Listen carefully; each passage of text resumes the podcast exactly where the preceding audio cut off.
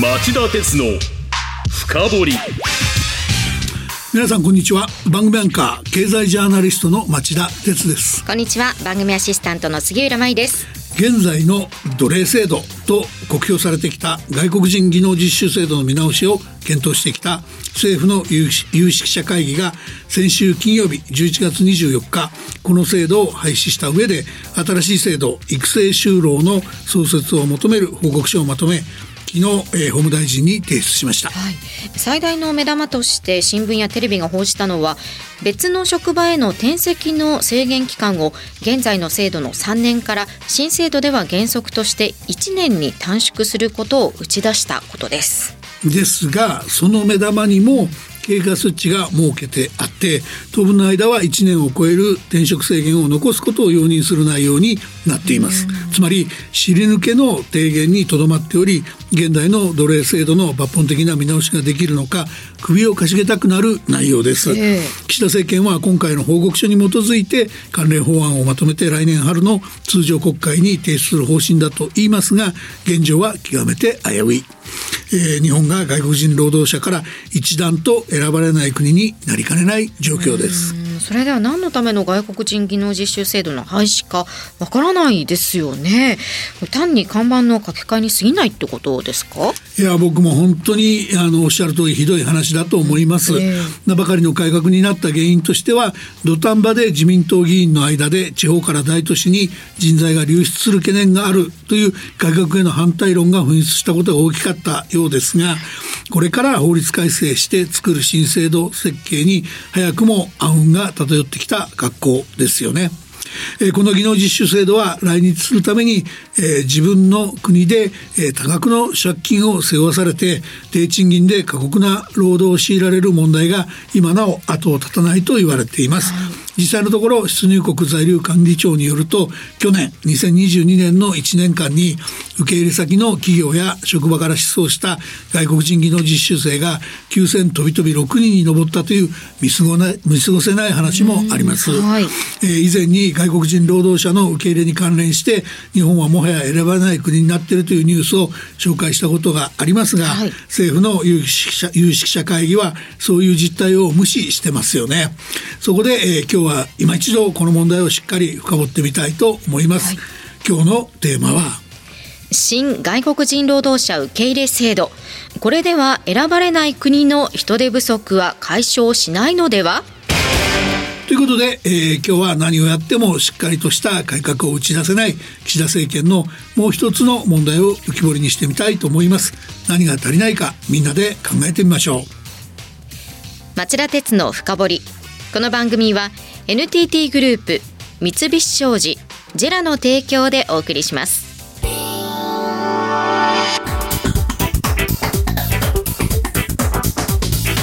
今日の深掘り。はい改めまして今日のテーマは？新外国人労働者受け入れ制度。これでは選ばれない国の人手不足は解消しないのでは？オープニングでお話したように今日は政府の有識者会議が先週金曜日11月24日に最終報告書をまとめた外国人技能実習制度などの見直しについてお話をしたいと思います。はい、ではまずは町田さん外国人技能実習制度とはどういうものなのかそのおさらいからお願いします。では移民や外国人労働者に関する大枠の仕組みとそれを規定している出入国管理法のお話から始めますね、はい、ウクライナ難民の受け入れの時にもかなり話題になりましたけど、えー、日本は移民や難民の受け入れに、えー、慎重な政策をとっています。ね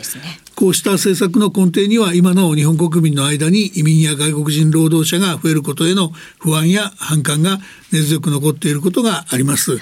まあ、このため政府は、えー、これまで日本の人口に比べて比較的大きな規模の外国人を家族ごと期限を設けないで受け入れて国家を維持する政策を移民政策と定義した上でこうした移民の拡大政策は取らないと説明してきました。はいまあ、これに対して現在のような専門的技術的分野の外国人だけを受け入れる政策は移民政策とは違うものだと説明してきたため、まあ、これ自体が足かせになって外国人労働者の受け入れも大々的にやることはできず出入国管理法で厳しく規制して制限的というか中途半端にやってきたのが実情と言わざるを得ないと思います。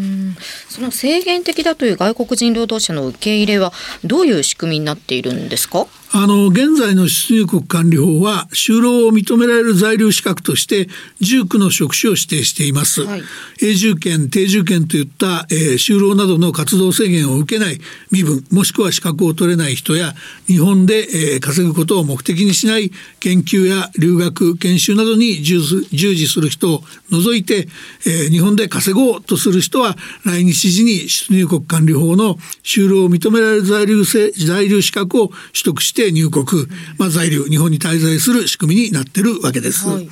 一方政府はもともと単純労働に従事する労働者の入国は認めないと、えー、主張してきたので古くからある17の就労を認められる在留資格には立派な職業がずらりと並んでいるのも特色の一つです。杉浦さんこれが出入国在留管理庁が公表しているリストです。ちょっと多いんですが、えー、リスナーの皆さんにイメージをつかんでもらうために全部紹介してください。はい、その17というのは外交公用そして大学教授など、えー、それから作曲家画家などを対象にした芸術や宗教ですね。そして記者やカメラマンを含めた報道。行動人材を対象にした行動専門職、企業の経営者管理者を対象にした経営管理。弁護士や公認会計士などを対象にした法律会計業務など。それから医師や看護師を対象にした医療ですね、えー、また政府関係機関や企業の研究者を対象にした研究。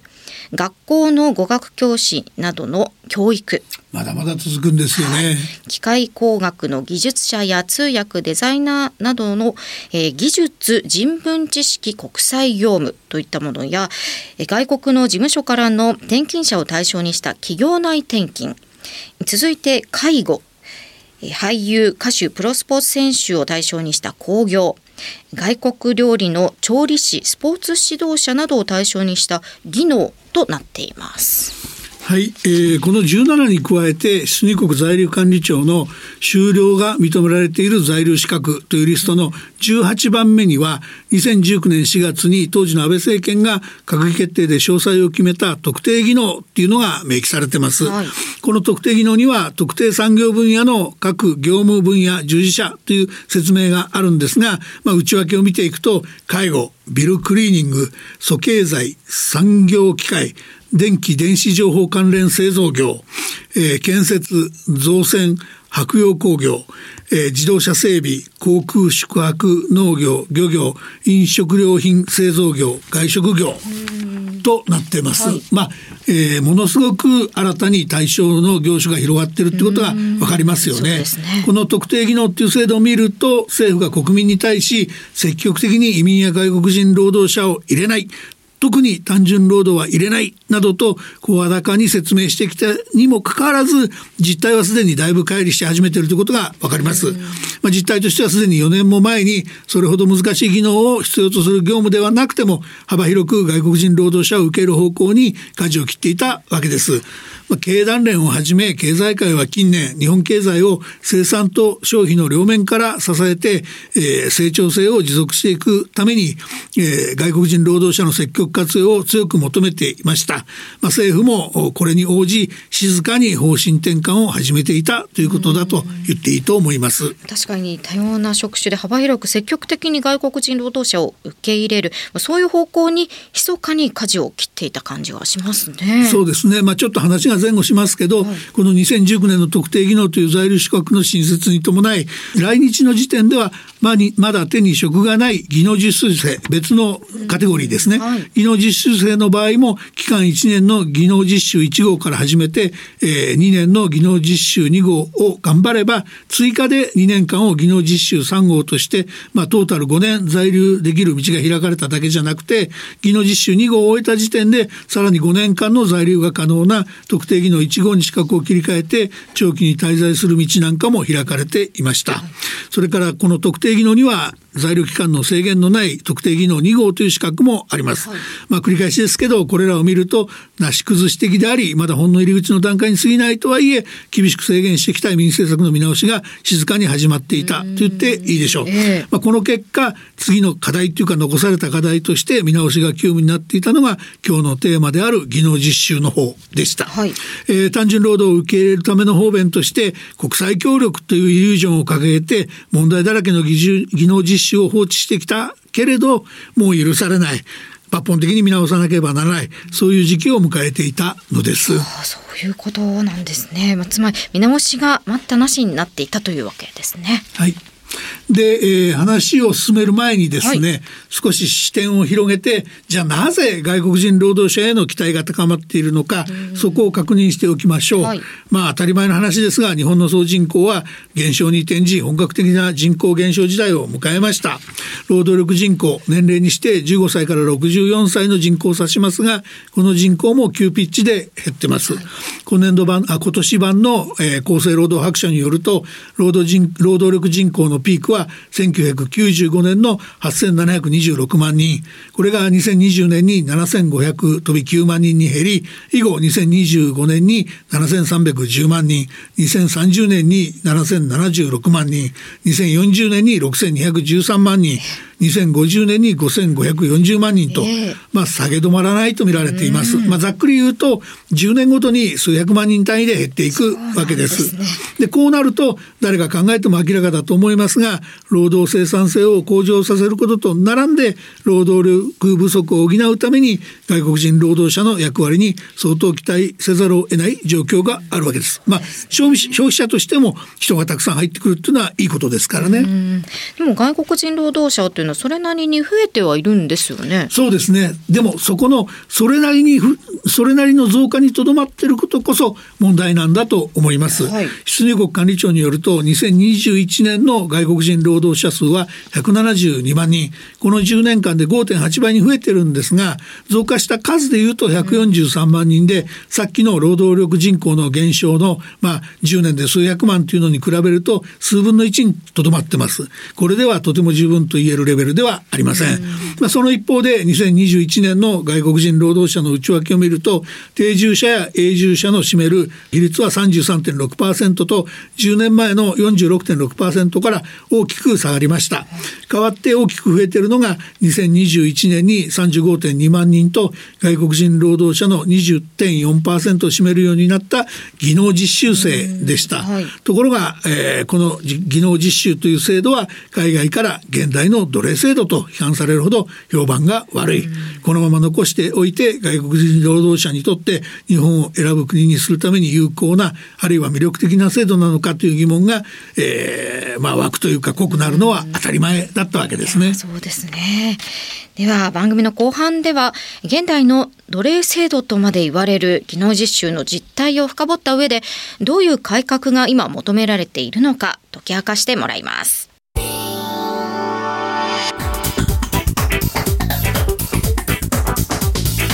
今日の深掘り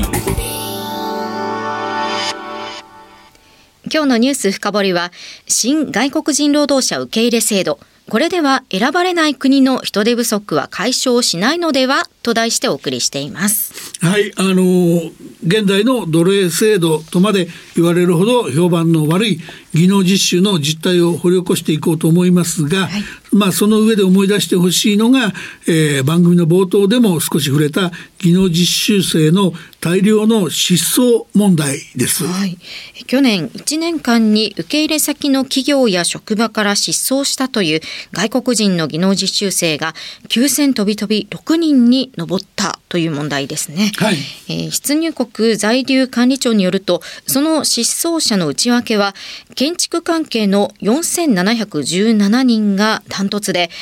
続いて農業関係の948人食品製造関係の697人などが続いています失踪者の総数を1年前と比べると2000人近い増加と、まあ、ショッキングな数字に見えますが実は過去最多は2018年の9000飛び52人ということです。少し長い目で見ますと去年で8年連続して5000人以上と多くの失踪者が出ています。この数字の意味するところは大量の失踪者の発生が常態化しているということになりますよね。ではこの大量失踪の常態化の理由というのは何なんでしょうか？はい、あのその原因ですがよく言われているのは2つあります。はい、第一は賃金の不払いや過酷な労働といった労働条件の問題です。そして第2は不払いや過酷な労働がなかったとしてもつまりその当初の契約通りの賃金が支払われておりリーズナブルな労働だったとしても外国人労働者にとっては、えー、それでは十分でない可能性が高いっていう問題もあります。この第2がどういうことかって言いますと、技能実習生として来日する外国人の多くは今なお来日の時に現地のブローカーに高額な手数料を取られており、まあ、数十万円から数百万円の借金を背負わされていることが少なくない上、えー、自分の国の親元などへの、えー、送金もしたいので、えー、かなりの収入が必要だっていうことなんですね。でにもかかわらず、えー、外国人を受け入れる企業や事業者が日本側の窓口となる、えー、非営利団体の管理団体と癒着しており、えー、外国人労働者はなかなか条件のいいところに就業しにくい、さらに雇用する事業者には日本人の、えー、採用競争に勝てないようなゾンビ企業が多く、えー、経営者も外国人労働者を、えー、価格の安い労働力という、えー、感覚で、えー、ろくに実習実習生に、えー、日本語研修なども受けさせずひたすら働かせるといった、えー、問題指摘も後を絶ちません。一方、えー、雇用者が比較的まともなところであっても、えー、外国人労働者が賃金不払いや過酷な労働といった災難を避けられていたとしても日本では昔と違い、えー、残業規制が厳しくなっており以前のように残業で多額の報酬を手にすることができないという事情もあります。そうですね。そうした中で人手不足という現実があり、他の事業者が仕事終わりの外国人を、えー、待ち伏せして転職の誘いをかけるとか、同郷の人との SNS の情報交換で好条件の職場を見つけるといったことも多く失踪して転職してしまう外国人が多いとされているわけです。まあ、しかし、こういう転職者の身分は決して安定はしていませんので、不意に失業して犯罪に手を染めるケースが出てきてもおかしくはありません。現状はそんな不安定な状態にあるというわけでより安定した就業環境の提供に向けた新しい制度の構築が、えー、急務になっていた。こういうところが実情だったわけです。昨日実習制度にはもう海外から現代の奴隷制度という批判もあります。あれはどういうことですか？あのまさに次そこを説明しようと思ってたんですが、えー、一つは現地のブローカーに支払われている手数料や日本側の管理団体と事業者による癒着が原因で外国人労働者が不当に搾取されているという問題です。はい、でもう一つは技能実習制度が転職を認めてない問題です。はい、待遇の悪い職場に外国人労働者を縛り付け職業選択の自由を奪う行為と言わざるを得ないんです。これら2つを主な根拠にして日本の技能実習制度は現代の奴隷制度だという批判を受けてきたんです。で最初に違反したのは国連の自由権規約委員会です。え前回2014年7月の対日審査を経て総括所見という文書を公表しました。えー、これの勧告の部分には、えー、技能実習制度下で強制労働が存在しているとの報告を引き続き懸念しているとした上で改善策の実施や悪質なものに対して刑事処分を課すよう求める文言も明記されていました、はい、またアメリカ国務省が毎年調査公表している人身取引報告書は2020年以降21年23 22年と3回続けて、えー、日本を4段階中で上から2番目の評価のティア通告にとどめました、えー、そして技能実習の制度下での人身取引被害を明らかにするために監督法執行体制の強化やあらゆる外国人労働者の雇用先の変更及び異業種への転職を可能とする改革など全部で11項目にわたる是正を勧告しています。厳しい勧告ですよね。まあ、それだけひどい制度だったということになりますよね。そう言っていいと思いますよ。では、ここからは政府の有識者会議の報告書について、町田さんの評価をお聞きしたいと思うんですが、報告書が提言した新たな制度は、そうしたさまざまな問題点を是正するものになるんでしょういやあんまり期待できないんじゃないかと思ってるんですよね。えー、あの残念なことですけど新たな制度は名称とか目的といったその立て付けの段階からなってないなと僕感じてるんです。はい、まあ、というのは例えば名称を育成就労制度えー、目的を、えー、人材育成及び人材確保と、えー、相変わらず上から目線の改革する気しかないなっていうのがはっきりしてるからなんですね。で一見したところ従来の名称技能実習制度と目的の国際貢献というまあひどい用途苦肉に比べればマシになったと感じる人もいるでしょうが実際は単純労働者を受け入れないという表向きの政府公約を維持しつつ引き続き抜け道路線を堅持しようという目論見が見え見えになってます。むしろ素直に就労者確保制度という、えー、名称にして目的を不足する人材の確保と正直にやるべきじゃないかと僕は思います。なるほど。ではその中身はどうでしょうか？あのこの点をプニングでも少し触れましたけど、えー、あの最悪なのは目玉になるはずだった別の職場への転籍の制限期間を現行の3年から1年に短縮するということを原則にとどめて実際には経過設置を設けて当分の間は1年を超える制限を容認するよう求めた点だと思います。まあ、アメリカが勧告していた異業種、まあ、違った職違った職種への転職についてもゼロ回答です。これでは外国人労働者の人権を無視した提言だととみなされて引き続き海外から現代の奴隷制度という批判を受ける事態になりかねません。また選ばれる国になり選ばれる国になるためには避けて通れないポイントなのに労働者の家族の帯同に関して現行制度と同様新たな制度及び特定技能制度においては認めないとしたことも、えー、外国人にとって魅力のない残念な制度になることを運命づけてしまったんじゃないでしょうか。これらの問題点は自民党議員を含む国内の移民や外国人労働者の活用に反対する人たちの批判に配慮したのだと思いますが有識者会議と言いながらあまりにも国際労働市場における日本の立場を分かってない、えー、制度づくりに終始したと思います。それはどういうことですか？あの改編前のこの番組の兄弟番組で扱ったので覚えてる人もいるでしょうが例えば経済産業省が2022年去年1月去年4月にまとめた未来人材ビジョンは日本は、えー、高度外国人から選ばれない国になっていると現実を直視してましたよね。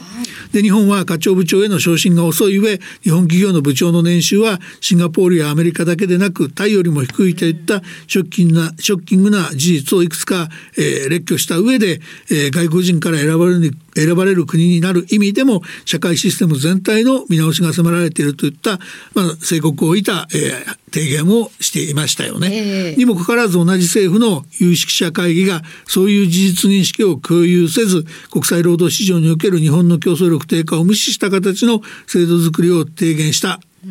それが今回の実態だと言わない言わざるを得ないと思います。いや確かに危機感が乏しい報告書という印象は拭えませんね。あの付け足しときますけど課長や部長といった幹部社員だけでなく日本は平均の賃金水準が決して高くない問題もあります、はい、OECD 経済協力開発機構集計の2021年の各国の平均賃金を見ても、えー、日本は4万1509ドルと先進37カ国の中で25位という低い順位に甘んじてます。この水準は、えー、37カ国の平均値5万3416ドルを大きく下回っているばかりかお隣の韓国19位で4万8922ドルにも水水を分けられているんです。まあ今回の報告に基づく新制度では日本は東南アジアを中心とした国々出身の外国人労働者から選ばれる国になるのは難しいのではないかと僕は思います。以上今日のニュース深掘りでした。町田鉄の深掘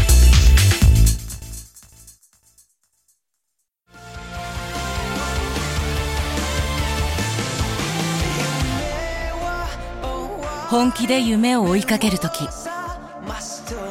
新しい一歩を踏み出す時。大切なものを守りたい時。誰も見たことがないものを作り出す時。自分の限界に挑む時。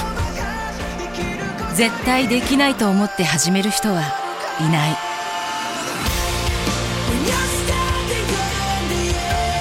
絶対なんて誰が決めた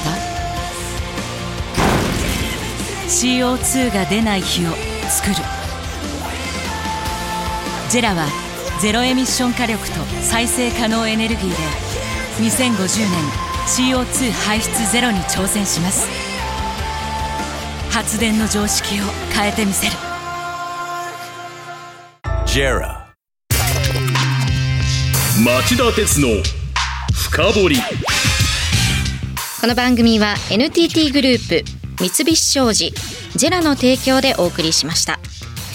町田鉄の深掘りそろそろお別れの時間です。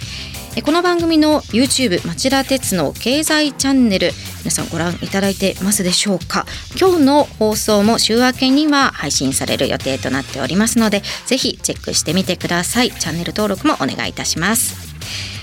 この番組は放送から1週間はラジコでその後もポッドキャスト Spotify など音声配信で聞くことができます。そちらもチェックしてください。また番組の感想やこんなテーマを取り上げてほしいというリクエストは番組ホームページにあるメール送信フォームからお送りください。町田鉄の深掘り。それでは来週金曜午後4時に再びお耳にかかりましょう。さよなら。